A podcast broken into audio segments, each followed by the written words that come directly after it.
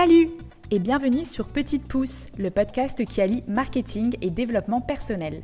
Je m'appelle Éléonore et j'ai créé ce podcast pour t'aider à développer ton business grâce à un marketing humain et sincère. Avec ce podcast, j'ai envie de te montrer que le marketing, c'est loin d'être des techniques intrusives pour forcer la vente. Je t'y partage ma vision du marketing et te donne les clés pour que tu puisses te créer une communication puissante et alignée avec toi et ton business. Et comme je suis passionnée de développement personnel, je te partagerai également les réflexions, clés et astuces que j'apprends chaque jour pour t'aider à évoluer et vivre ta meilleure vie.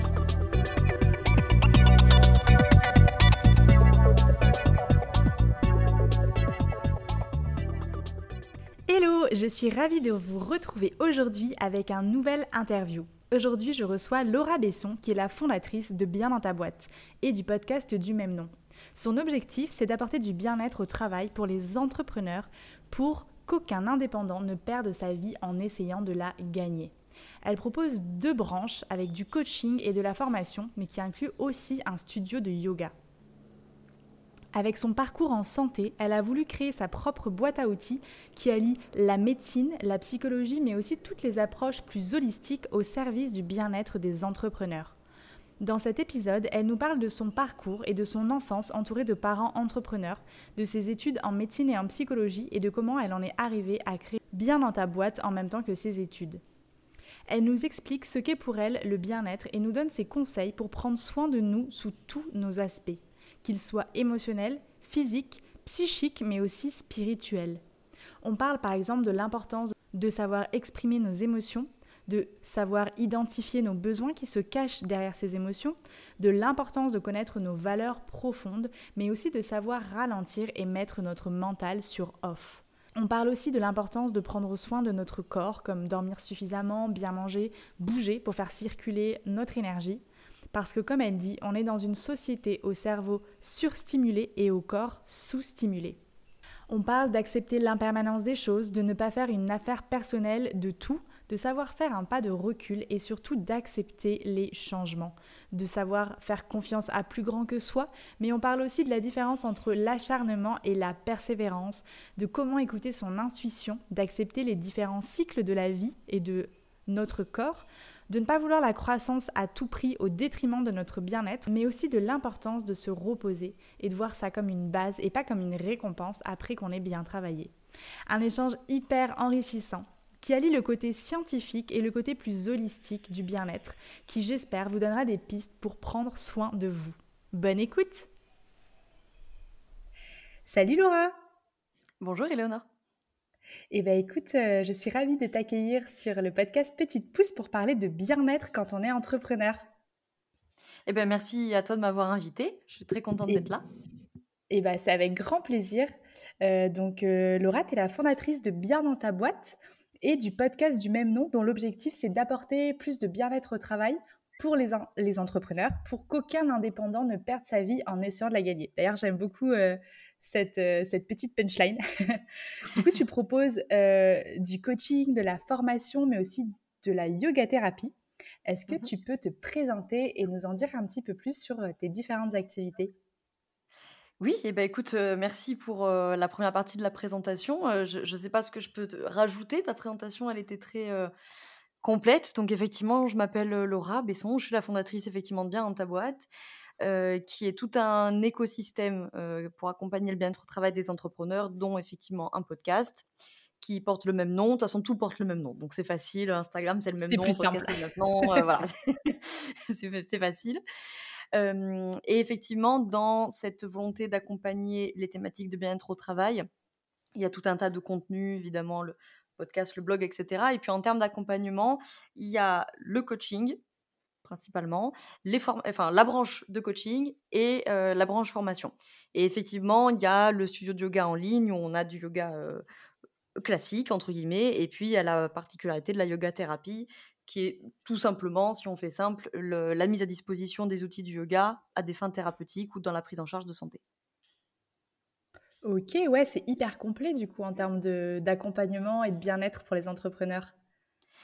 Et ben, en tout cas, c'était le enfin, c'était c'est parce que c'est jamais fini, mais c'est l'objectif, c'est le but. En fait, moi, j'ai un parcours, universitaire, très classique et très ennuyeux, mais en tout cas, de de santé du coup, médecine, bio, psycho, tout ça et et où en fait, je je trouvais, si tu veux, jamais satisfaction dans ces études de santé, pour plein de raisons qu'on pourrait discuter du système de santé, mais principalement parce que finalement, soit j'étais côté médecine et je caricature, mais on faisait que de la bio, au sens large, et quand j'étais en psycho, c'était absolument passionnant, mais au final, on ne faisait que de la psy et moi, j'étais toujours frustrée de me dire: «Non, l'humain, c'est les 2 et c'est même plus que que juste de la bio et de la psycho, mais c'est au minimum, c'est les. 2 en fait». Et donc bon, bah, lassée de pas trouver, ce que je cherchais dans le système universitaire, j'ai fait, mmh, entre guillemets «ma boîte à outils» et et et «ma sauce» entre guillemets toute seule.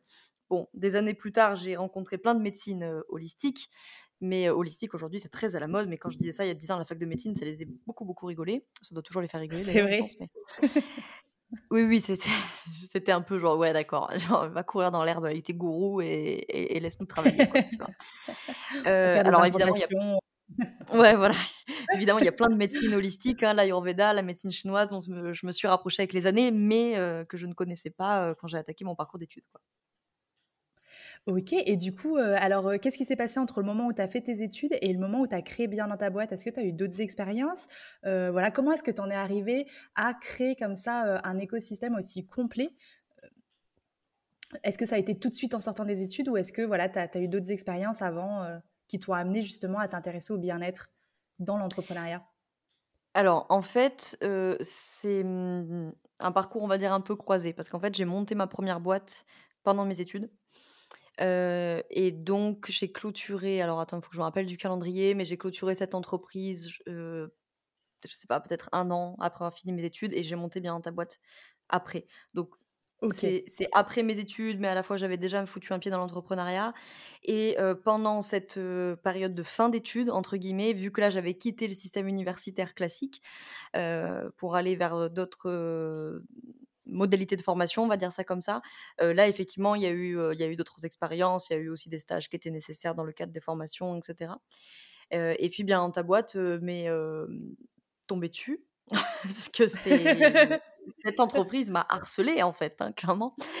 Ah ouais. et et et en fait, heu, à la base, ça ne devait être qu'un podcast et tout simplement, c'est une soirée, heu, réseau entrepreneur à Lyon comme, j'en ai fait des dizaines et des dizaines et puis il y a un intervenant sur scène et cetera. Bref, je passe les détails et je suis avec mon amie Alice qui se reconnaîtra si elle écoute cet épisode et je lui dis: «Putain, ça serait incroyable, tu crois pas, de faire un un podcast où on parlerait de bien-être au travail, mais que pour les entrepreneurs?» on pourrait l'appeler genre, «Bien dans ta boîte», tu vois?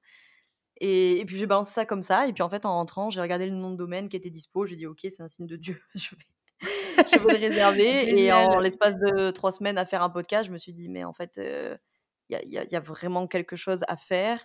J'ai les compétences, d'accompagnement, même si, je suis toujours en formation parce qu'il y a toujours à apprendre dans ce milieu-là. Je connais la cible, je suis une famille d'entrepreneurs, j'ai une fille, une petite fille, une arrière-petite fille, une sœur d'entrepreneur et et surtout Ah j'ai ouais. vu les conséquences aussi de cette non prise en charge du bien-être au travail des entrepreneurs sur, mes proches. Donc OK, ça sera pas qu'un podcast, on va en faire une boîte, quoi et nous sommes, 3 ans et demi plus tard. Ouais, c'est ça, 3 ans et demi plus tard. Génial. Ouais, donc en fait, c'est enfin, justement, c'est ce que j'allais te demander, c'est pas toi qui as, heu, peut-être eu une expérience où, heu heu, je sais pas, tu as fait un burn-out ou ce genre de choses et du coup, tu t'es intéressé au bien-être dans l'entrepreneuriat. C'est plutôt ton entourage finalement et heu, des des signes qu'on t'a envoyé que l'univers t'a envoyé pour que tu crées cette entreprise et Ouais, ouais, ouais, et le fait peut-être, je vas-y, vas-y? Le fait peut-être aussi que tu aies une famille d'entrepreneurs, heu, qui Mmh. t'a peut-être aidé à te lancer aussi rapidement après les études? Oui, ça c'est certain. Heu, moi, j'ai pas vécu d'expérience de de burn-out. J'ai vécu un sacré gros épuisement post première année de médecine, comme, heu, la quasi-totalité des étudiants de médecine, évidemment.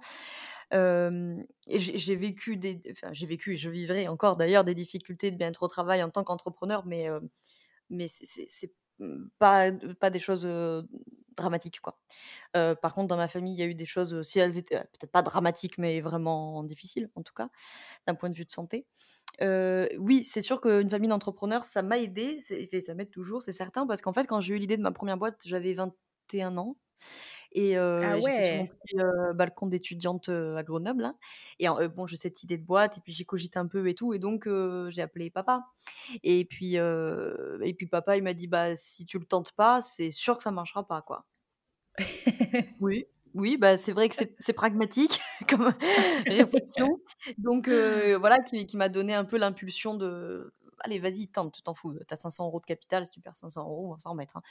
Heu, je pense qu'il y avait même avait pas 500 € de capital, je pense et mon frère m'avait, hem, aiguillée parce que moi, je savais même pas, genre, tu sais, moi, j'ai fait des études de santé, quoi, genre un site web, je sais même pas concrètement ou par où il faut Mais passer carrément, et tu comment on fait, enfin, je j'ai aucune idée de tout ça, quoi.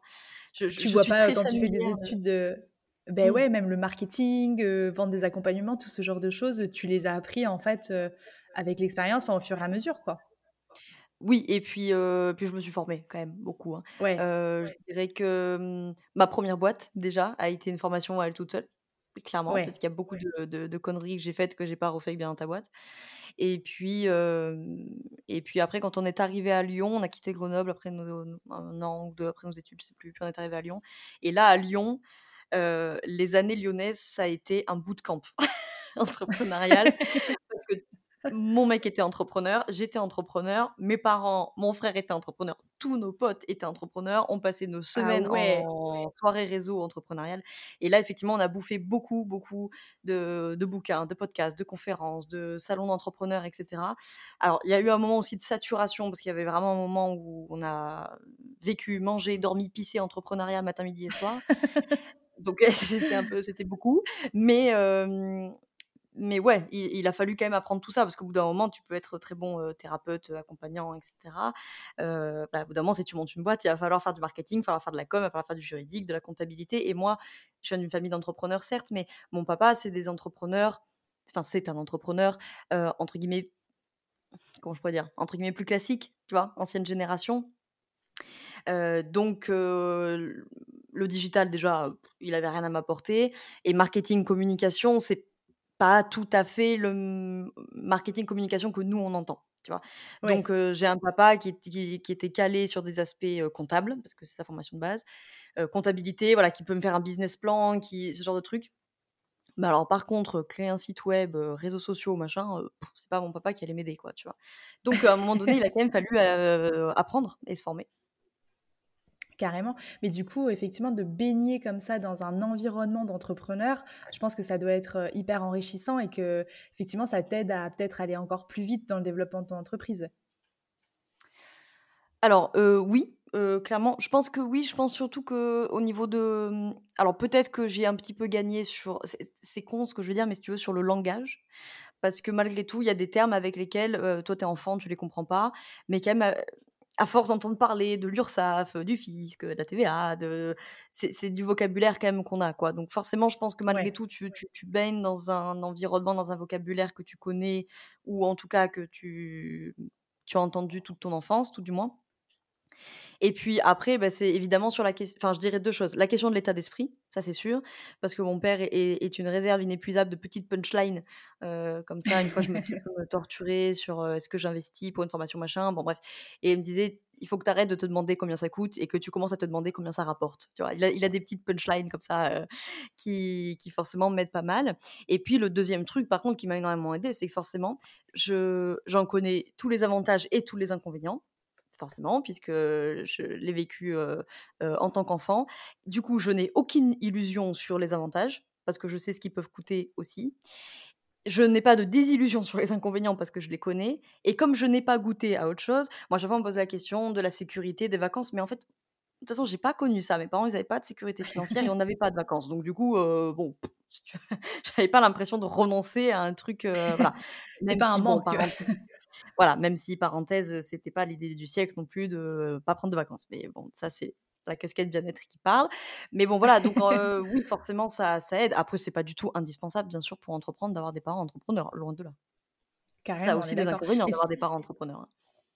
oui, j'imagine que du coup, as, ils ont peut-être un regard plus comment dire, ils vont peut-être plus s'immiser entre guillemets dans ton business parce qu'ils connaissent et ils ont peut-être envie de te donner des conseils ou ce genre de choses. Bah, alors moi, j'ai une maman qui ne s'immisce pas du tout parce que ça l'angoisse. Parce qu'elle, elle a vécu beaucoup de difficultés de bien-être au travail et que du coup, elle aurait certainement préféré pour ses enfants qu'on soit dans quelque chose de plus sécure, de moins stressant, etc. Mon père, il s'immisce pas parce que ça, c'est une grande qualité qu'on peut lui accorder, c'est qu'il a la bonne distance, c'est-à-dire il est présent, il conseille quand on lui demande, mais sinon il vient pas donner son avis et il, voilà, il, il s'immisce pas. Après, euh, donc ça, ce problème-là, je enfin, je sais pas ce qu'en dirait mon frère, moi je je ne l'ai pas et je ne le ressens pas. Par contre, euh, ils ont quand même leur modèle d'entrepreneuriat. Donc des fois, euh, ça peut coincer un petit peu sur les tarifs, sur la manière d'entreprendre, sur le rythme. Tu vois, moi, j'ai des parents qui sont quand même d'une génération de la valeur travail, où il fallait mériter sa rémunération, il fallait mériter sa réussite, qui ne colle pas très bien avec ma vision. Donc des fois, quand ils voient que je mène une semaine à 20 ou 25 heures, ils sont en mode genre, mais c'est pas c'est pas une semaine normale ça, genre tu devrais travailler tout le temps, tu vois? Donc des fois ça peut coincer plutôt en termes de valeurs, de vision,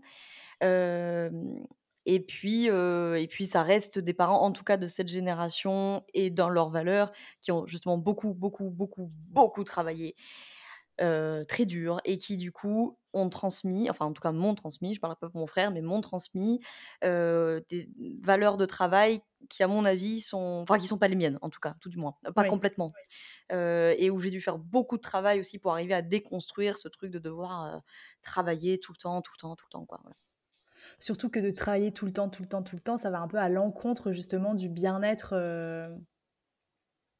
qu'on prône euh, encore plus quand on est entrepreneur. Et d'ailleurs, euh, donc on parle de bien-être depuis tout à l'heure, mais pour toi, c'est quoi le bien-être? D'autant plus quand on est euh, entrepreneur. ouais, ouais, ouais. J'ai deux choses à dire. La première, c'est quoi le bien-être? On pourrait s'appuyer déjà sur la, la, définition que fait l'OMS, Organisation mondiale de la santé, la définition qui font de la santé, qui est un état complet de bien-être physique, psychologique et social ça déjà, c'est un, un, point, bon là c'est le côté un peu universitaire qui répond, mais, mais c'est important dans le bien-être au travail des entrepreneurs. C'est-à-dire que le bien des entrepreneurs, on en parle de plus en plus, je ne peux que le, le, féliciter, mais ce n'est pas que psychique, ce n'est pas que du mindset. Et des fois d'ailleurs, ça ne te met pas dans un état de bien-être, hein, cette histoire de mindset et de dev perso là. Donc c'est pas que psychique, c'est aussi physique. Et là, les entrepreneurs sont souvent mauvais élèves en termes d'alimentation, de sommeil, de, de mouvement, parce qu'on est tout le temps assis, etc. Donc c'est aussi physique et c'est aussi évidemment social au sens large. Le deuxième truc que je peux apporter sur la définition du bien-être, c'est la déformation psychologie positive, c'est la question du fonctionnement optimal. Je suis dans mon bien-être d'entrepreneur quand je peux trouver et fonctionner de manière optimale et pas de manière maximale dans les, mmh, causes et conditions qui sont les plus favorables pour moi. Donc mes forces de caractère, mes valeurs, mon énergie, mon chronotype, etc. Et là, je suis dans mon fonctionnement optimal. Ça ne veut pas dire que tout fonctionne bien tout le temps. De toute façon, ça, c'est peine perdue d'avance, c'est pas possible. Et là, on a quelque chose qui est beaucoup plus intéressant sur la sphère physique, sur la sphère mentale, sur la sphère émotionnelle et sur la sphère, entre guillemets, spirituelle. Ok, super. Et du coup, c'est la sphère plus physique qui t'a amené à intégrer du yoga dans tes accompagnements? Oui, alors le yoga, clairement, répond à toutes ces sphères-là, mais c'est sûr que la majorité des gens vont venir au yoga pour le corps physique, effectivement. et donc, alors au yoga, ce qui est très intéressant, c'est qu'on peut on peut coupler plein de choses et que surtout, par exemple, tu vois, sur des personnes qui vont être très pratico-pratiques, très pragmatiques, en venant travailler un psoas, par exemple, eux, ils ont l'impression qu'on va être sur l'étirement d'un muscle, alors qu'en fait, c'est un muscle qui va avoir énormément de répercussions sur la sphère émotionnelle, tu vois. Mais au moins, t'es pas obligé de le dire, tu vois. Si tu as quelqu'un qui est très pragmatique et tout, c'est pas trop son truc, on peut travailler par d'autres sphères. Mais effectivement, au yoga, il y aura des choses extrêmement importantes à faire, notamment les entrepreneurs. Généralement, si on résume la sphère physique, ça va être les problèmes de dos. Évidemment, ça c'est un peu le mal du siècle. Travailler, entrepreneur, quand je dis entrepreneur, je parle des entrepreneurs notamment qui travaillent assis, notamment. Ce qui est une bonne partie malheureusement d'entre nous.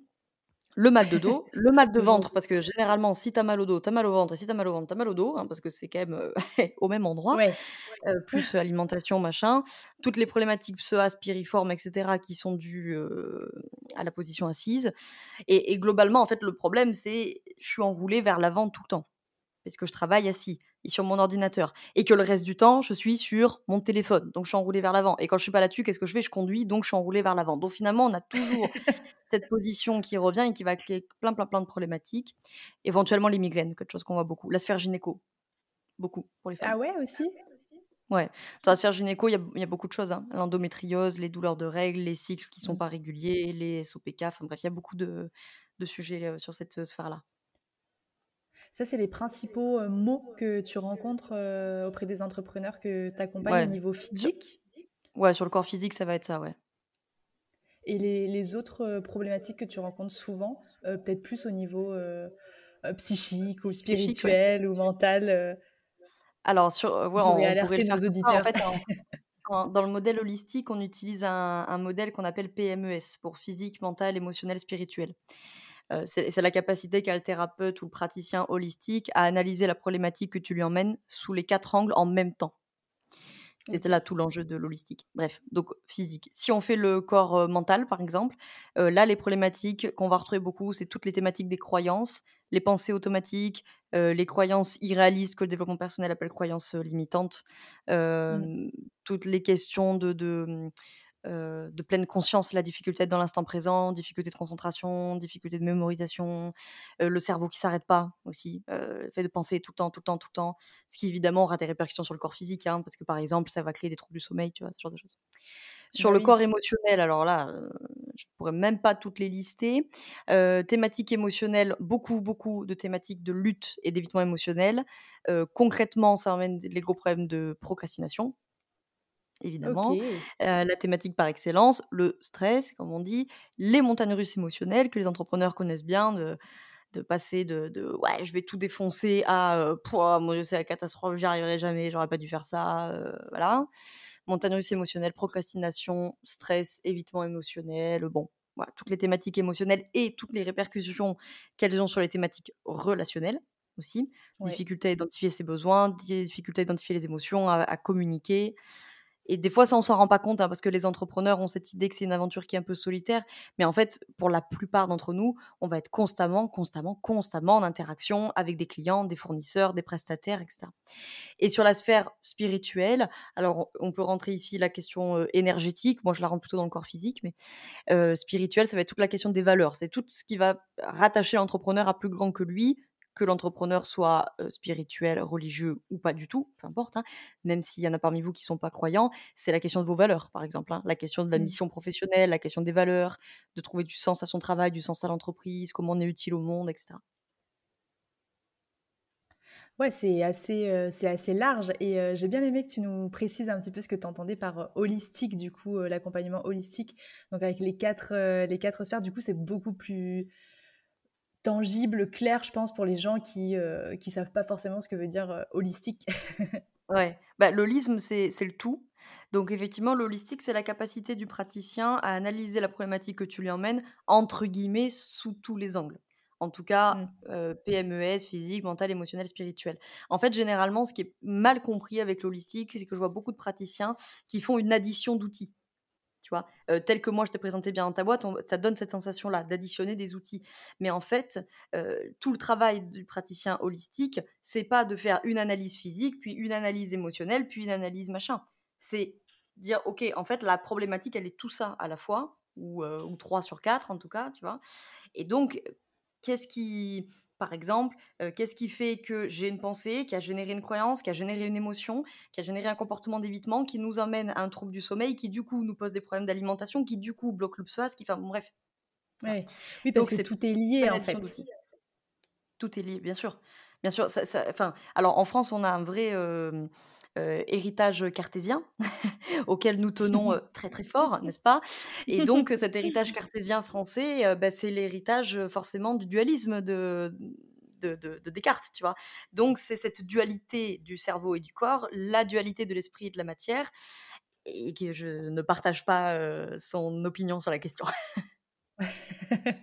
Ah moi, je te rejoins, je, je suis persuadée que Ouais, en fait, tout a un impact, euh, que ce soit au niveau de ton énergie, comme tu dis, que ça va avoir un impact sur euh, tes pensées, qui vont avoir un impact sur tes comportements, et du coup, bah, forcément, au niveau physique, enfin, tout est lié. En fait, c'est vrai que si tu prends qu'un pan, donc que le physique, ou que l'émotionnel, ou que euh, le spirituel, bah, en fait, tu passes à côté de, de la cause, peut-être, parce qu'en fait,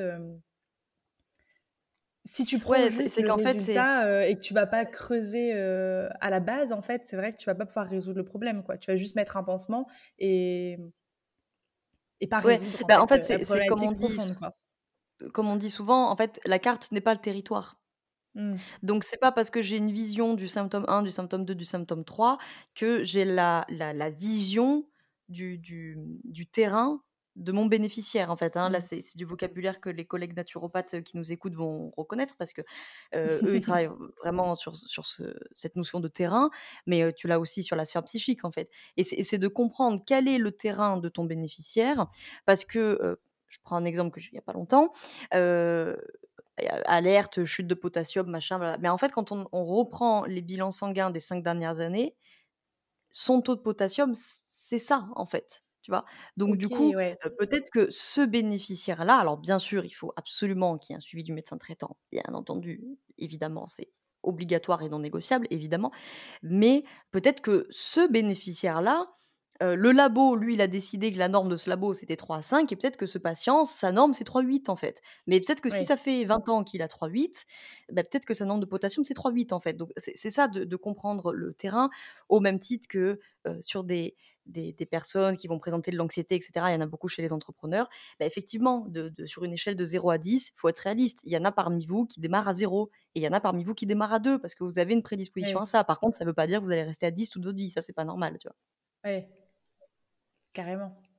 Euh, du coup, ce serait quoi un, conseil ou, plusieurs conseils que tu pourrais donner à un entrepreneur qui débute pour éviter justement euh, les problématiques qu'on a abordées tout à l'heure? Peut-être un conseil par sphère, du coup. un conseil par sphère. Alors, le premier qui me vient, c'est la sphère émotionnelle, parce que, bon, forcément, moi, c'est mes spécialités, le relationnel et l'émotionnel, donc c'est ce qui me vient le plus vite. Mais euh, travail sur l'émotionnel, hyper important pour tous les pans de votre vie, euh, et parce qu'on l'apprend pas. Et je dirais même plus, on n'apprend pas, la plupart d'entre nous, en tout cas, n'avons pas appris à identifier nos émotions et à les exprimer, mais la quasi-totalité d'entre nous, c'est même pas qu'on n'a pas appris à identifier les besoins qui sont sous-jacents, c'est qu'on a appris à ne pas identifier les besoins qui sont sous-jacents à ces émotions. Surtout pas. voilà. Donc du coup, si déjà tu es en capacité, dans une situation qui t'enquiquine, qu'elle soit physique, mentale, émotionnelle ou spirituelle, de dire, OK, en fait, je ressens ça, et ça, et ça, et ça. Et derrière cette émotion, en fait, il y a un besoin. Forcément, hein, l'émotion, ça se met en mouvement, va passer un message, ça se met pas en mouvement tout seul. Donc généralement, c'est mis en mouvement par un besoin qui est pas satisfait, ou satisfait d'ailleurs, par un besoin psychique, ou par une valeur. Donc par exemple, euh, tu vas avoir tous les besoins du corps aussi. Hein. J'ai besoin de chaleur, j'ai besoin de repos, j'ai besoin d'étirement, de, voilà. Euh, et puis bon, tous les besoins évidemment de la, sphère psychique qui sont euh, inlistables tellement on peut en trouver. Mais ça, si déjà ceux qui nous écoutent font ce travail de se dire Waouh, putain, ce client, il m'a saoulé là. OK, OK, je suis énervée, mais qu'est-ce qui en fait, j'avais besoin de quoi derrière? Est-ce que peut-être bah, ouais, en fait, j'avais besoin de communication et j'ai pas eu ça s'est pas satisfait. Peut-être que j'ai eu besoin de confrontation avec lui et que j'ai pas pu me confronter parce que peut-être qu'il a fui et que moi ça fait trois semaines qu'il me pompe les nerfs donc j'avais besoin qu'on aille se confronter tous les deux. Enfin voilà, il peut y avoir plein de choses. Ça déjà c'est primordial parce que ça va vous faire redescendre toutes les stratégies de lutte et d'évitement émotionnel et donc forcément ça fait descendre le stress. Euh, les montagnes russes émotionnelles, la procrastination, les troubles du sommeil, les troubles d'alimentation. Alors je dis pas que ça va tout se régler avec ça, évidemment, mais ça empêche la cerveau psychique de rentrer dans les phénomènes de lutte. Les phénomènes d'anxiété, L'anxiété, l'angoisse, c'est une peur sans projection. Plus vous allez y mettre des mots, plus vous allez mettre de la conscience, plus vous allez mettre de l'objet projectif, plus l'anxiété va baisser. Tant qu'elle n'a pas de quoi se projeter, eh ben, l'anxiété, s'il y en a qui m'écoutent et qui sont anxieux, ils savent très très bien de quoi je parle. C'est comme un tourbillon, hein, ça prend naissance dans l'écart entre le désir et la réalité, et, et ça prend de la force comme ça, et ça va attendre un objet extérieur pour se projeter. Les anxieux, ils savent très bien de quoi je parle parce que ça ils, connaissent très bien cette sensation de waouh, d'un coup, c'est c'est monté. Ouais, ça Je é sais ça pas explose, pourquoi, je quoi. me voilà et je me suis tapé une anxiété sur, heu, je sais pas moi, le chien du voisin, j'en sais rien. Il y a fort à parier que le problème, c'est pas le chien du voisin. C'est qu'aujourd'hui, c'est le chien du voisin, que demain, ça sera le chat de la voisine, qu'après-demain, ça sera les clients, que parce que l'angoisse, elle va juste se projeter. Donc ça, c'est un bon conseil pour la sphère émotionnelle, c'est le plus important à mon avis de tous.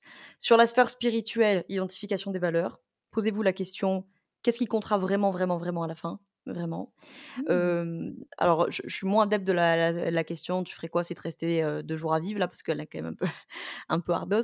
Mais en psy positive, on connaît très bien et et on on donne tout le temps l'exercice des 85 ans, de s'imaginer le soir de ses 85 ans et heu, et sont présents qui vous voulez et qu'est-ce que vous auriez à dire, en fait, à ces gens-là?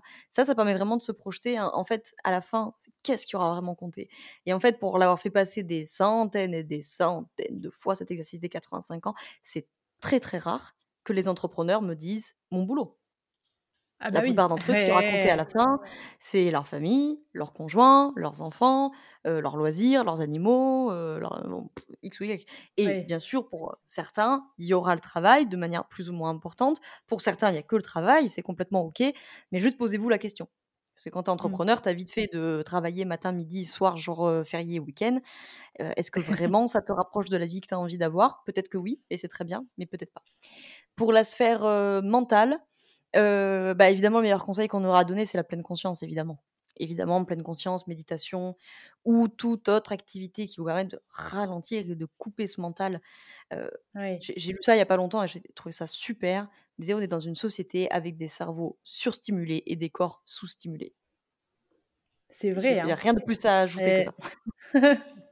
Et on est tout le temps, tout le temps, tout le temps en train de tout réfléchir, tout analyser. Surtout si vous écoutez cet épisode, c'est qu'il y a fort à parier que vous êtes intéressé par la psychologie, par le développement perso, par le bien-être. Donc souvent, ce sont quand même des profils très réflexifs, très analytiques, qui vont tout et pourquoi et comment et peut-être et machin et faut couper ce truc-là de temps en temps, quoi. Alors évidemment, méditation pleine conscience. Maintenant, la méditation, c'est pas forcément assis sur un zafou, en lévitation au-dessus d'un rocher, heu, au fin fond de l'Inde, hein. Ça peut être tout simplement d'aller marcher en nature, de promener votre chien, de danser 10 minutes en conscience, de faire de l'écriture automatique. Enfin voilà, il y a plein de choses pour que vous puissiez passer des moments en conscience, sans forcément, heu, rentrer dans des pratiques, classiques, on va dire, de méditation. Le corps physique, qu'est-ce que j'aurais à dire? Manger, Manger, heu, suffisamment et manger adapté à vos besoins. Heu, je commencerai par lui parce que c'est le carburant, quoi, donc en fait, il faut qu'on commence par ça. Heu, évidemment, dormez bien, je c'est facile à dire pour ceux qui ont des problèmes, mais et dormez suffisamment. Ne ne ne faites pas cette bêtise de raquer sur le temps de sommeil, heu, parce que forcément vous allez le payer et votre boîte va le payer aussi. Ça, c'est indiscutable et c'est évident que ça va finir comme ça. Après, on n'a pas tous besoin du même quota de sommeil, hein, évidemment, Mmh. mais ne raquez pas sur votre besoin de sommeil. Couchez-vous plus tôt s'il faut, mais voilà. Parce que généralement, de 22-23 heures, on traîne devant la télé, donc peut-être que cette heure-là, elle n'est pas absolument indispensable. Allez vous coucher. Oui. Et donc on mange bien, suffisamment adapté à ce dont on a besoin, dormez bien autant que faire se peut et et et dormez suffisamment et Mmh. bougez, bougez, bougez, bougez, bougez, bougez, on le dira jamais assez, j'enfonce que des portes ouvertes parce que je là, je vous fais un, c'est c'est quoi le slogan de manger, bouger? Alors moi, je vais dire manger, dormez, bougez et C'est donc ça. j'enfonce des portes ouvertes, je sais, ceux qui m'écoutent, ils disent: «Oui, oui, oui, je sais», mais c'est c'est fondamental. Je je précise C'est ici la que base, en 8 fait, ouais. heures c'est la base, que 8 heures de travail assis, c'est l'équivalent de 1,2 paquet de clopes par jour sur votre Ah système de santé et ouais, donc bougez, bougez, bougez. Je sais, vous avez pas le temps de faire 4 heures de sport par jour, moi non plus, clairement, mais on peut faire 10 minutes d'étirement. Dites dites-vous que 5 minutes d'étirement, c'est mieux que zéro. Que un quart d'heure à marcher, on ouais, tu recommandes de bouger, heu, combien de temps à peu près par, par jour pour nos entrepreneurs débordés, et ben, ce qui serait l'idéal, c'est de dire une heure, mais en fait, plutôt que de leur compter une heure, ce que je leur conseillerais surtout, c'est de bouger toutes les demi-heures. une heure max. Dans l'idéal, je sais que c'est pas toujours possible. Moi aussi, je suis thérapeute, Ouais, quand je suis en consultation pendant une heure, 2 heures, je bouge pas. Donc, c'est des conseils généraux, vous adaptez, vous faites au mieux, c'est pas la peine de se culpabiliser et de rentrer en lutte émotionnelle. Mais, si par exemple vous avez une matinée à, je sais pas moi, de faire des posts Instagram, faites une demi heure assise, faites une demi heure debout, dansez, mettez Beyoncé, dansez 10 minutes, puis revenez une demi heure Ouais. assise, puis voilà. Le le but en fait, c'est que le sang circule. En fait, c'est Ouais, ça, hein, qui fait que 8 heures assis, c'est un paquet de clopes, et des brouettes par jour, heu, 1,2. C'est ce que ça a en commun, en fait, c'est le sang. Donc en fait, il faut faire circuler ce sang-là et dites-vous que voilà, même si c'est on dit: «Ah mais c'est que 10 minutes de marche, ça va rien changer». Bah si, en fait, 10 minutes de marche, c'est toujours mieux que 0. Heu, une station de métro en plus, c'est mieux. Les escaliers, c'est que des trucs vous le savez, hein. Vous le savez, je le sais, hein. On le sait tous. Le l'escalier, c'est mieux que circuler le l'ascenseur. sang quoi, donc c'est pas, heu, forcément aller faire une Ouais. séance intensive de sport pendant, heu, 40 minutes quoi. Ouais, voilà. C'est, bouger en fait, au minimum faire bouger circuler en fait ouais. Voilà, circuler le sang et l'énergie du coup au passage et si vraiment on veut aller un peu plus loin, tous les au minimum, je dirais 2 choses, les tous les exercices d'extension du dos. En français ça veut dire que quand je suis assise, je suis enroulée vers l'avant et donc j'étire constamment la chaîne postérieure. Comme je suis enroulée vers l'avant, ça veut dire que l'arrière de mon corps est tout le temps étiré et donc l'avant de mon corps, la chaîne antérieure, elle est toute, heu, heu, aplatie là, toute, Ouais, OK. ratatinée et et d'ailleurs, je fais une parenthèse que souvent les thématiques du fascia antérieur expliquent beaucoup, beaucoup de difficultés digestives. Petit passage comme ça, bref. Ah! Donc en termes d'étirement, il faut faire l'inverse. Donc les entrepreneurs et tous ceux qui travaillent assis, qui nous écoutent, par pitié, faites tout ce que vous pouvez dès que vous y pensez. Tout simplement, on peut lier les mains dans le dos, tendre les bras pour tirer les épaules vers l'arrière et du coup étirer le fascia antérieur, heu, et la chaîne antérieure. Donc toutes ces et puis au yoga, vous en avez plein, les postures du cobra, les postures du sphinx, les postures de l'arc, tout ça là, vous irez voir sur Google et heu, le deuxième truc, c'est le psoas. Le psoas, le psoas, le psoas, c'est les fléchisseurs de hanches puisque c'est un ensemble de muscles qui vous permettent de relever les jambes, le le genou vers la poitrine. Quand vous êtes assis et bah, il est tout le temps, tout le temps, tout le temps serré ce truc-là et là aussi le psoas, c'est un Ah muscle ouais! extrêmement important pour aider le foie. Heu, on dit que c'est le muscle de l'âme, hein, d'ailleurs, tellement il travaille, heu, sur la sphère émotionnelle, ce muscle-là. Il démarre dans le dos, il finit devant, donc il touche le dos, le ventre, enfin bref et ça, heu, généralement, ça se passe pas très bien. Donc tous ceux qui travaillent, assis, entrepreneurs ou pas, télétravail, les routiers, les chauffeurs de taxi, tous ceux qui conduisent beaucoup, les commerciaux et cetera et là, tout simplement, truc facile, heu, une fente au sol. Vous savez, un pied devant, le genou opposé derrière et on vient vraiment étirer, heu, le côté du coup de la jambe qui est derrière là. Vous devez sentir vraiment que sur le devant de la hanche, ça s'étire. Ça, heu, c'est facile, genre 2 minutes, Oui. 1 minute de chaque côté, tous les matins ou tous les soirs et et vous allez vite le sentir Matin parce que et soir. plus vous allez faire les ou matin et soir et plus vous allez le faire, plus vous allez le sentir, hein. Parce que vous allez voir la différence. Un week-end pas assis, vous le faites le dimanche soir, ça aura pas le même effet que le mardi après 2 journées, 8 heures assis toute la journée, hein.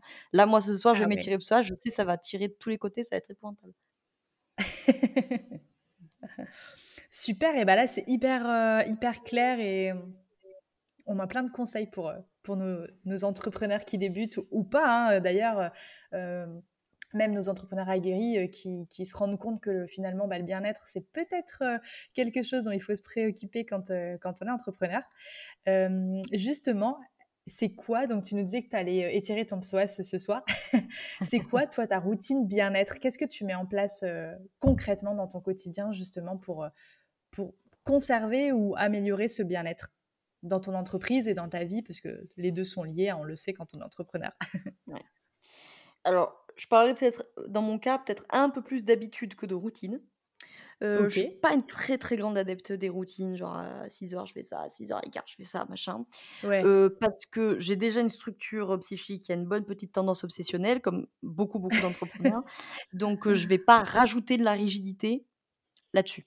Donc il faut trouver, un équilibre entre un peu de rigidité pour qu'on ait Mmh. des habitudes qui se mettent en place et cetera et suffisamment de flexibilité parce que généralement quand tu es entrepreneur, la plupart du temps, ton travail, il t'amène déjà beaucoup de rigidité. Il faut faire ça, il Ouais. faut que ça sorte, il faut faire les lancements, il faut, il faut, il faut donc voilà.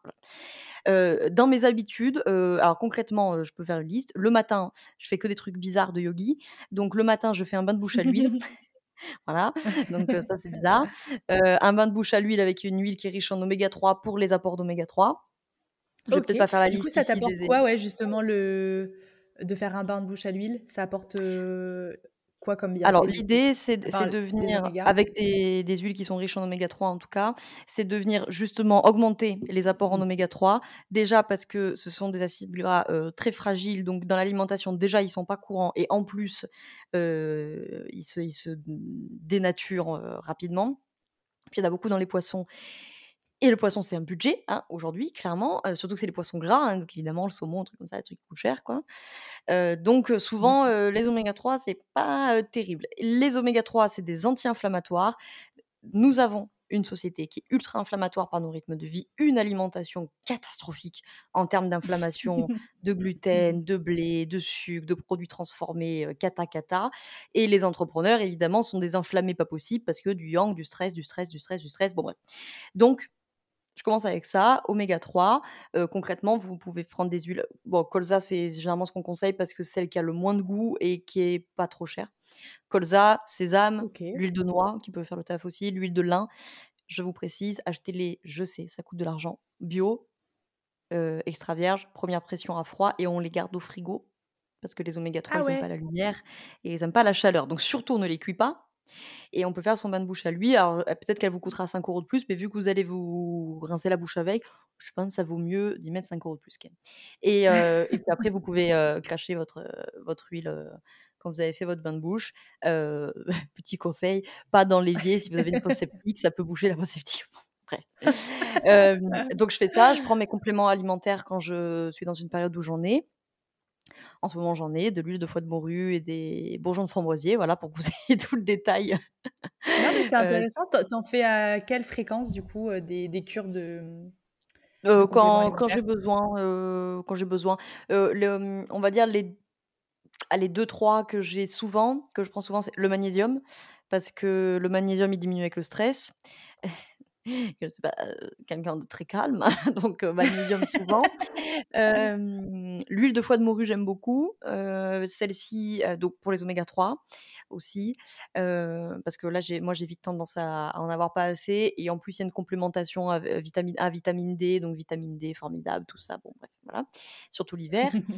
Les bourgeons de framboisier, c'est pour la régulation du cycle menstruel, donc pour le coup, ça va peut-être pas intéresser tout le monde, mais heu, j'ai pas de de problématique particulière, mais ça permet de de favoriser un peu le processus hormonal. Et après ce que je prends souvent, c'est de la glutamine pour, travailler sur la paroi intestinale et tout, enfin bref. Ah oui, voilà, ça ça, le le tout 1er truc que je fais, je l'ai pas dit, c'est que je me lave la langue. J'ai tellement l'habitude de le faire que je j'y pense même plus. Pratique ayurvédique où Ouais, c'est ce que j'allais dire, vraiment ouais, c'est ayurvédique ça, ouais. Ouais, bah, le bain de bouche à l'huile aussi d'ailleurs, hein. Heu, voilà, donc ça, c'est le 1er truc que je fais et genre, j'ai ça fait des années que je le fais. Maintenant, j'ai tellement l'habitude que genre si je ne le fais pas, c'est comme si tu t'es pas lavé les dents pour partir au travail. Genre, je peux pas garder ça, c'est pas possible, tu vois? Donc heu, laver les dents, faire pipi, de mettre de l'eau au chien, sortir le chien, le bain de bouche à l'huile, les compléments alimentaires, le petit déj, heu, la douche d'abord, yoga si je fais le yoga le matin, la douche, Mmh mh. toujours dans la mesure du possible, prenez votre douche avant manger, pas après pour pas que ça fasse rentrer l'humidité dans Ah le corps énergétique. Après donc petit déj, Ah ouais, salé. intéressant aussi. Voilà, je je distribue des petites astuces au passage. Heu, petit déj salé. Heu, bon après j'ai pas tu vois, j'ai pas de routine. Des fois il y a yoga, des fois il y a pas, des fois je le fais le soir, des fois il y a du ménage le matin, des fois enfin bon, des fois il y a la balade du Ouais. chien, des fois c'est entre midi et 2, bon voilà. Heu, ça c'est vraiment ce qu'il y a tout le temps. Après ça varie un petit peu, après je me mets à bosser. Heu, là globalement, si on fait très simple, on va dire les matins c'est consulte. La pause de midi, c'est 1 heure et demie, 2 heures, minimum. Pas moins d'1 heure et demie, sauf, urgence vitale, mais la pause de midi, c'est important.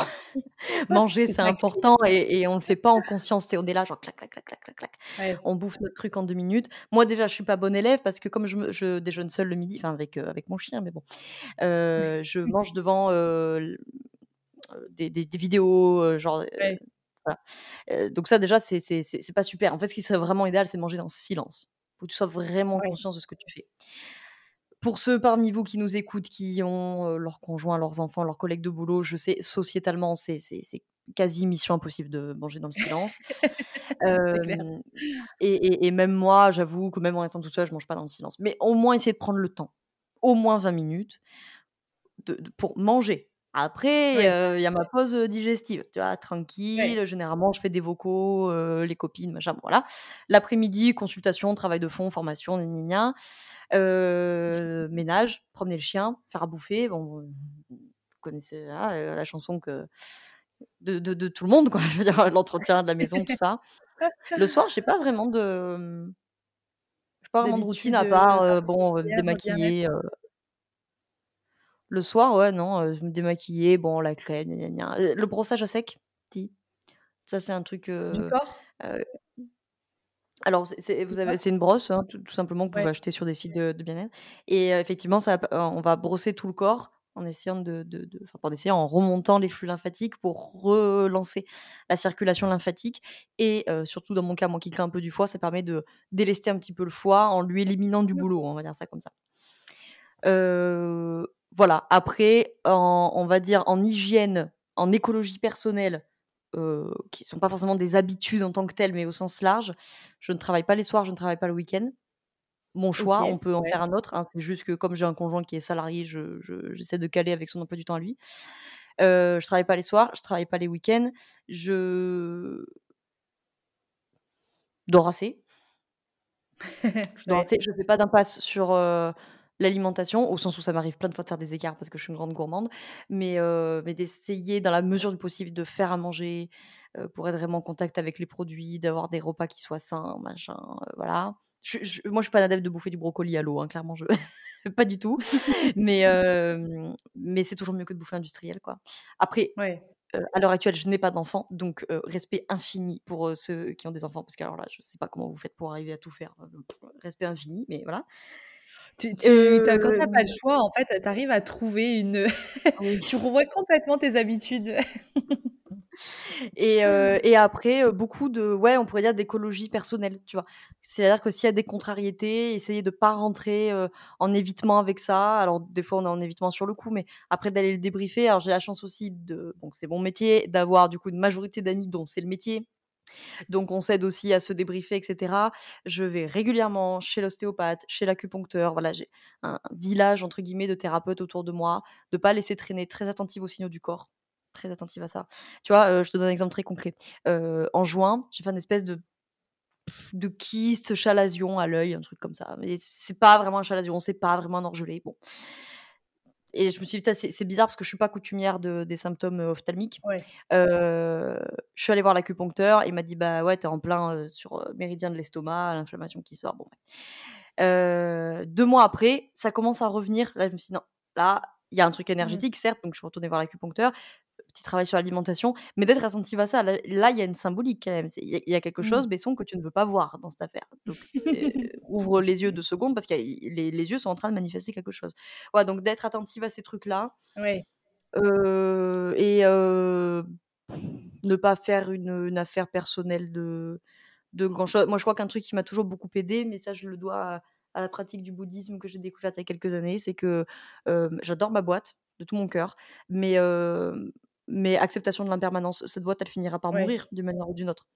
Soit je foutrai la clé Comme sous la porte, la soit je la vendrai, voilà, soit je passerai à autre chose. Donc du coup, ça ça aide aussi à voilà, n'en faites pas une affaire personnelle, je crois.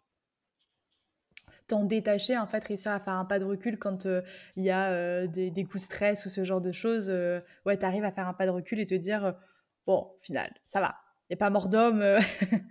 Il y a pas mort d'homme et puis, heu, si tu as pu le faire une fois, il y a pas de raison que tu le refasses pas une deuxième Mmh. fois. Aussi, de de remonter autre chose, d'accepter aussi. Moi, je crois que dans la perte de spiritualité qu'on a vécue dans notre société, on a perdu le rapport à la perte et on a perdu un rapport à s'en remettre à quelque chose de plus grand. Alors, quand je dis plus grand, c'est Mmh. pas forcément Dieu, hein. Si vous êtes pas croyant, il faut pas se braquer avec ce que je dis là. Mais ce que je veux dire, c'est qu'on on a perdu ce truc d'accepter que peut-être des fois quand ça ne fonctionne plus, c'est peut-être c'est juste plus ta place en fait. Il y a un cycle qui s'est terminé, c'était une super ça. aventure et et on va peut-être recréer autre chose, tu vois? Alors je dis pas qu'il faut pas se battre et qu'à chaque fois qu'il y a des difficultés, on va dire: «Bon bah, du coup, c'est bon, c'est la vie qui m'a dit sûr. fini». Bien sûr, mais au bout d'un moment moi, maman, elle me disait ça quand j'étais petite, elle me disait: «Si une porte te résiste, c'est que tu l'ouvres pas du bon côté», tu vois?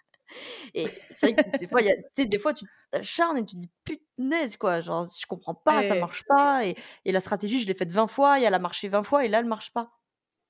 Bah, le marché est pas le même et puis le marché, il évolue, puis peut-être que c'est plus ta place, puis peut-être que les clients, ils sont débrouillés autrement, peut-être que et puis voilà, il il il faudra l'accepter, quoi. Mais ça, généralement, c'est difficile quand on est au début de ce cheminement-là parce qu'on pense que l'acceptation, c'est une forme de résignation, tu vois?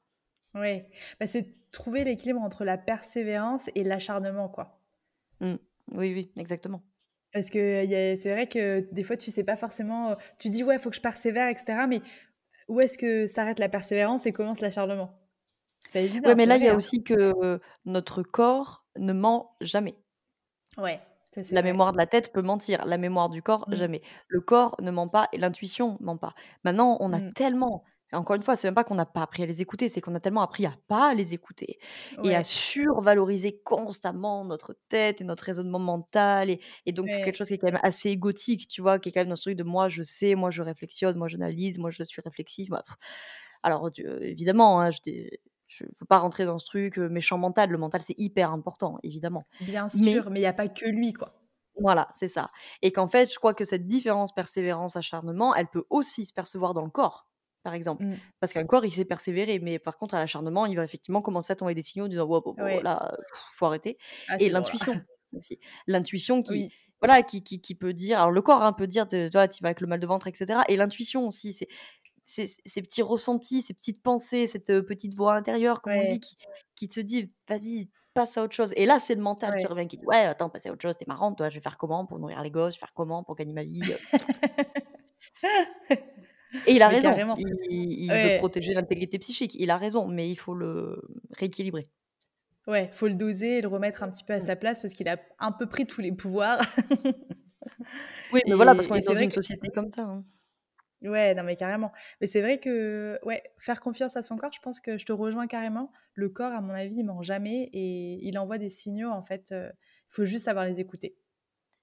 Ouais, voilà et puis, et puis des fois on n'y arrive pas, c'est OK. Des fois on a besoin d'aide extérieure, des thérapeutes, des ostéos, des Carrément, des de il faut demander de l'aide quand, on en a besoin et et puis et puis des fois, même quand on est, formé, qu'on sait le faire, il y a des moments où vous allez pas trouver. Je sais, c'est frustrant parce que tu te dis: Mmh. «Putain, je sens là, je je vois bien qu'il y a un message et je comprends pas quoi le le le le la finalité du truc» et là aussi un peu de de patience, d'humilité Mmh. aussi, heu, de patience, de de lâcher prise. À un moment donné, ça va faire sens et des fois, c'est pas le moment de le comprendre maintenant. Des fois, il y a encore d'autres choses à faire parce que peut-être que dans quelques années, vous serez content de vous dire, heu: «Peut-être que je me suis chié, mais au moins je regrette rien parce que j'ai tout Ouais, essayé». Donc peut-être que c'était pas plus mal que ça dure encore, heu, 2-3 mois, tu vois? Et puis, voilà, je pense qu'il y a il y a une une perte de de mais si tu veux, des fois, je me dis: «Mais c'est insensé». C'est une perte de de de sens, mais pas au sens enfin, une perte de sens, des valeurs, mais une perte du sens commun, des fois. Tu vois, la dernière fois, j'écoutais Thierry Janssen, que j'adore, qui disait ça. Il disait: «Mais on est dans une société où, il faut mettre du chauffage l'hiver, où il faut mettre la clim l'été, où on veut des tomates au plein en plein mois de décembre et des brocolis en plein mois de juillet». Alors je dis pas qu'il faut pas se chauffer l'hiver, hein, c'est pas ce que je dis, hein, mais c'est voilà, c'était pour illustrer ce enfin quoique cet hiver, ça va être compliqué apparemment. C'était la petite touche pessimiste. C'était pour illustrer ce truc-là qu'en fait on veut tout, tout le temps et que, il faut de la croissance, de la croissance, de la croissance et qu'on est plein, moi la première, hein, à critiquer ce système-là. On fait pareil dans nos boîtes, hein. On veut pas de perte de chiffre d'affaires, on veut pas de perte de clients, on veut pas travailler moins, on veut pas perdre de l'énergie, on veut pas se dire: «Ouais, je suis fatigué, gna, gna, gna». Donc on va être en croissance, croissance, croissance, mais si tu regardes n'importe quel cycle naturel, toute phase de croissance est succédée et succède à une phase de Mmh. décroissance. Tu peux pas être en croissance C'est un infinie. cycle, en que fait. Ben non, voilà. Ça fonctionne Sauf que nous, on est dans une société où il faut croître tout le temps, tout le temps, tout le temps et dès qu'on décroît un tout petit peu, on dit: «C'est une crise», tu vois? Bah non, c'est pas la crise, Mmh. c'est rééquilibrage C'est un cycle, système, en fait, c'est la ouais, c'est ça, c'est la fin d'un cycle pour le pour qu'un autre, heu, cycle débute derrière enfin, ouais, Mmh. derrière, quoi. Ouais, et ça veut dire aussi que, heu, ce qui est ça veut dire que tu n'as pas de phase de critique et d'intégration. Si tu es en croissance tout le Mmh. temps, en termes énergétiques, tu es en yang tout le temps. Donc tu es tout le temps en communication, en production ouais. et ça veut dire du coup que si tu n'acceptes pas tes phases de yin ou peu importe comme tu les appelles, tu ne laisses pas la place à des temps de critique de ce que tu as fait, de tes actions, de tes stratégies, de de d'intégration, évidemment de repos, évidemment. Heu, mais même s'il y en a qui m'écoutent et qui disent: «Ouais, ah, le repos, c'est nul», heu, bon déjà c'est c'est indispensable et c'est pas une récompense aussi de se reposer, hein. Donc c'est pas, heu, je vais me reposer parce que j'ai bien travaillé, c'est je vais bien travailler parce que je me suis reposée, Ouais, voilà carrément. C'est une base aussi comme l'alimentation, heu, ouais, bien sûr. Et donc vous tout avez à l'heure. pas de temps de critique, en fait, de vos stratégies. Donc au final, tu Mmh. peux rentrer dans une illusion que tu es tout le temps en train de faire, de faire, de faire, de faire, mais peut-être que moi j'ai cette grosse tendance-là, hein, me il faut que je me surveille, hein, parce que comme je suis quand même assez, heu, yang de constitution, tu vois? Je moi j'ai vite fait de faire ça et et des fois je peux persister pendant des mois à me dire: «Mais en fait cette stratégie elle est nulle à chier, quoi». Mais oui, bah, Laura en même temps, si tu as pas pris de temps pour, le le le l'espace, le vide et Ouais, l'espace bah, tu pas eu le temps de critiquer ce que tu as fait aussi, quoi. Ouais, carrément. Oui, donc apprendre en fait à à alterner les moments où on va être dans le faire, l'action, euh, euh, mettre en place des stratégies, euh, communiquer, créer, etc. Et les moments où juste on se pose et on est en fait sans rien faire quoi. Pour pouvoir avoir cet espace de liberté, comme tu dis, pour avoir cette prise de recul et avoir des instants de créativité d'inspiration aussi. Vous pouvez l'observer, toute la nature est faite comme ça. On hein. pouvait l'observer dans la journée, l'alternance jour-nuit. Vous pouvez l'observer dans les saisons bien sûr, hein, mmh. où tu as une montée de yang au printemps, une apogée de yang en été, une, une montée de yin en automne, une apogée de yin en hiver. les personnes qui nous écoutent et qui sont menstruées le savent très bien que le cycle mmh. menstruel, exactement ce, ce, ce, fonctionnement-là. Je ne donnerai pas les, les, périodes parce que j'ai pas trop envie de, de, de, de calquer on va dire que tu es censé être comme ça pendant tes règles et censé être comme ça pendant mmh. l'ovulation, etc. Mais globalement, pour chacune d'entre nous, tu sais bien que tu n'es pas dans la même énergie tout le long du cycle, en tout cas pour celles qui sont menstruées, sans contraception hormonale, sans ménopause, etc. donc voilà, c'est des cycles, c'est des cycles naturels. Et, nous, on s'est fait une, une, folie comme ça de penser que qu'on pourrait être constamment, constamment, constamment dans le yang. Et le modèle entrepreneurial général est, un modèle assez masculin et assez yang. Oui. Mais c'est bien, il y a plus de plus en plus de femmes qui, qui montrent le côté yin euh, important justement dans l'entrepreneuriat. Et, de plus en plus d'hommes aussi. Hein. Plus en plus d'hommes qui, qui, Parce que du coup, comme nous, on gagne en liberté, eux, ils gagnent en liberté aussi. Donc ça laisse la possibilité à ces hommes, et ils font beaucoup de bien, je trouve, à l'entrepreneuriat, euh, de d'exposer notre façon d'entreprendre. Et, et, voilà, et, de ne pas alimenter ce truc, tu du bonhomme, costard, cravate, un modèle un peu arrière-gardiste. là. donc, voilà, il y, a des gens qui s'y retrouvent et c'est très bien, mais je trouve ça aussi formidable qu'on ait de plus en plus de femmes, bien sûr, mais aussi d'hommes qui, disent qu'il faut se reposer, qu'il faut prendre soin de soi, voilà, et que ce soit plus, tu veux, une espèce de d'hérésie, de, gonzesse. Oh,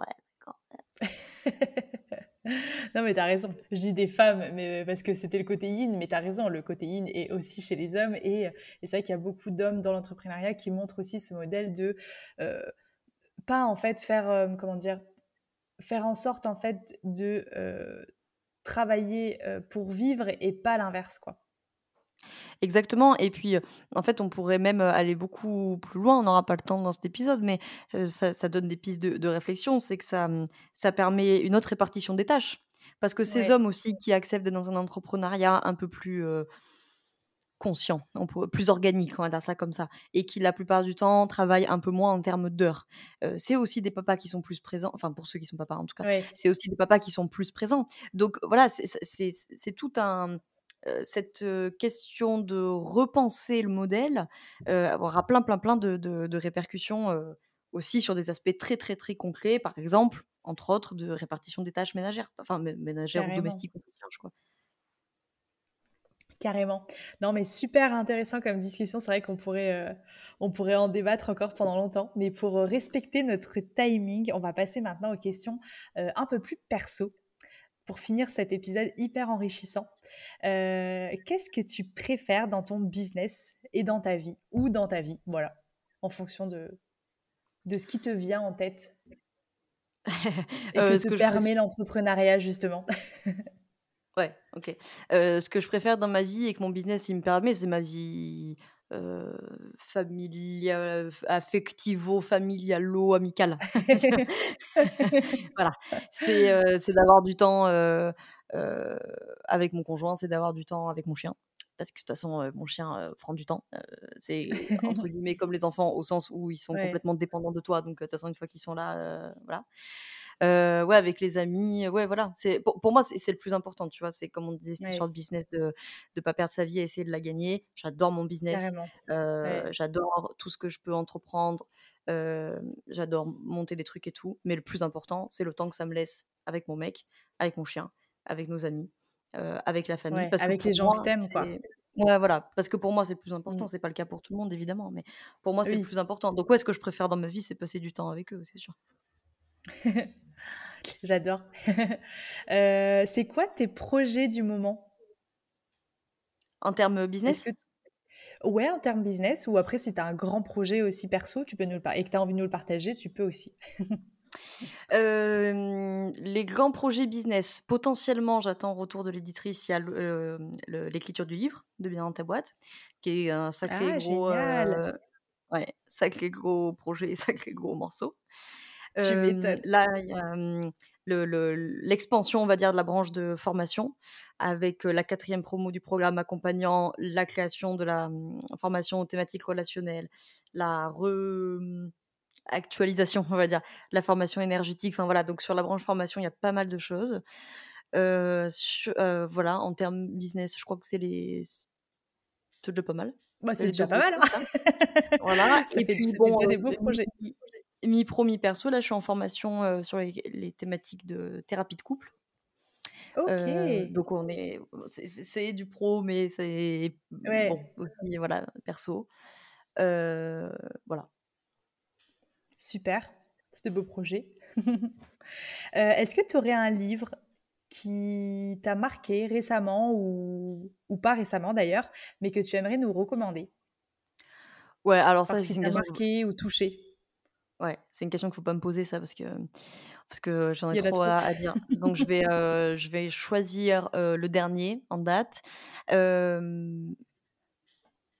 Non, je prends celui-là. Allez, c'est bon, je me suis décidée.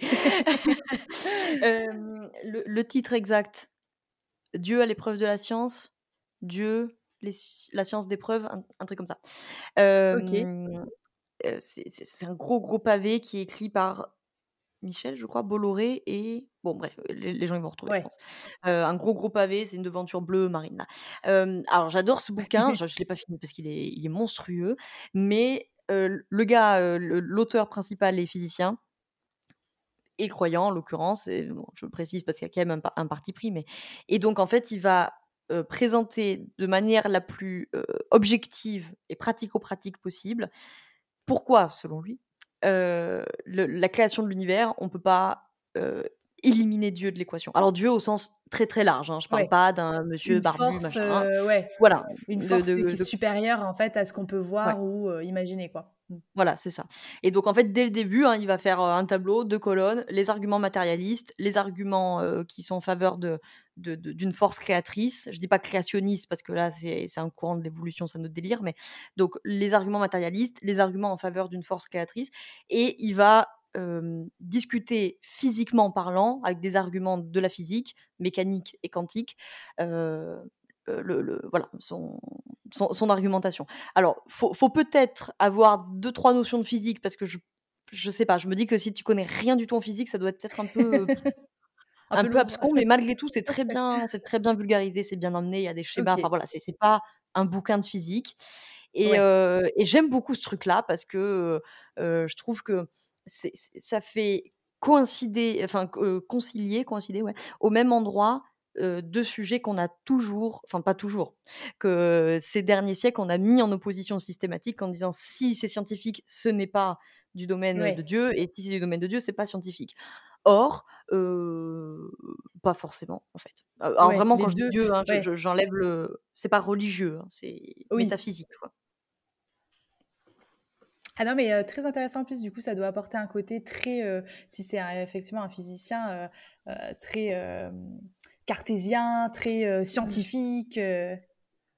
Oui, oui, oui. Et ça, et ça, je trouve ça super parce que forcément, si je présente le bouquin en disant c'est un théologien qui l'a écrit, on va dire, ah, bah oui, bah forcément, le gars, il, il défend sa cam. là, bon, il y, y, a beaucoup hein, de physiciens qui sont croyants, c'est pas, c'est pas rare, mais enfin de scientifiques qui sont croyants, mais Là, enfin, en tout cas, là où j'en suis du bouquin, moi, je trouve qu'on ressent pas ses croyances à lui. D'ailleurs, en lisant le bouquin, je ne le saurais pas, je crois. Hein. Je, le sais parce que j'ai écouté une interview de lui qui m'a convaincu d'acheter son bouquin. Mais, mais voilà. Et, du coup, ça, ça, vient parler de ce sujet qui nous intéresse quasiment tous d'une manière ou d'une autre. Même quand on est athée quelque part, c'est que c'est que ça t'a pas laissé indifférent à un moment donné. Alors peut-être pas tout le monde, mais je mmh. crois profondément, en tout cas la psychologie interculturelle croit profondément que l'humain ne peut pas vivre sans transcendance. Donc l'humain ne peut pas vivre sans quelque chose qui est plus grand que lui, même si ça s'appelle la science. Le fait est que l'humain, il a besoin de se rattacher à quelque chose qui est plus grand. Et donc ça fait venir ce sujet dans un registre voilà très pratico-pratique, très pragmatique, très scientifique entre guillemets, donc peut-être plus rassurant parce qu'il n'y a pas un vocabulaire ecclésiastique autour. Quoi. Ouais. Ok. Super. Et pour finir, ma dernière question, si tu avais une citation à nous partager pour conclure cet épisode. J'en ai plein. C'est comme les livres, tu n'arrives pas à choisir. J'en ai plein. Je vais choisir, je donne souvent celle-ci. Je vais choisir celle de Sartre parce que je suis une grande sartrienne dans l'âme, qui disait parmi tant d'autres choses brillantes que ce monsieur a dit, qu'à ne pas donner sa vie pour quelque chose, on finira par la donner pour rien. Mmh, à méditer, effectivement. méditer. Eh bien, écoute, merci beaucoup Laura pour cet épisode hyper intéressant et hyper enrichissant avec des, des conseils très concrets en même temps.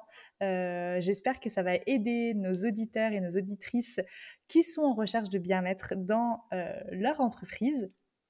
Et, eh ben, si les gens veulent te... Bah, super. Et si les gens veulent te retrouver, où est-ce qu'on peut les envoyer pour t'envoyer des petits messages? On va faire simple. le site de Bien dans ta boîte, qui s'appelle tout simplement bien dans ta boîte.fr pour retrouver les articles, le podcast, les accompagnements, tout ça. Et on va faire simple, Instagram, at bien dans ta boîte. Fastoche. Parfait. On mettra tous les liens de toute façon euh, en note de cet épisode. Merci beaucoup. Je te dis euh, eh ben, merci à toi et puis écoute, euh, à bientôt. Eh ben, merci de m'avoir reçu. À très bientôt. Salut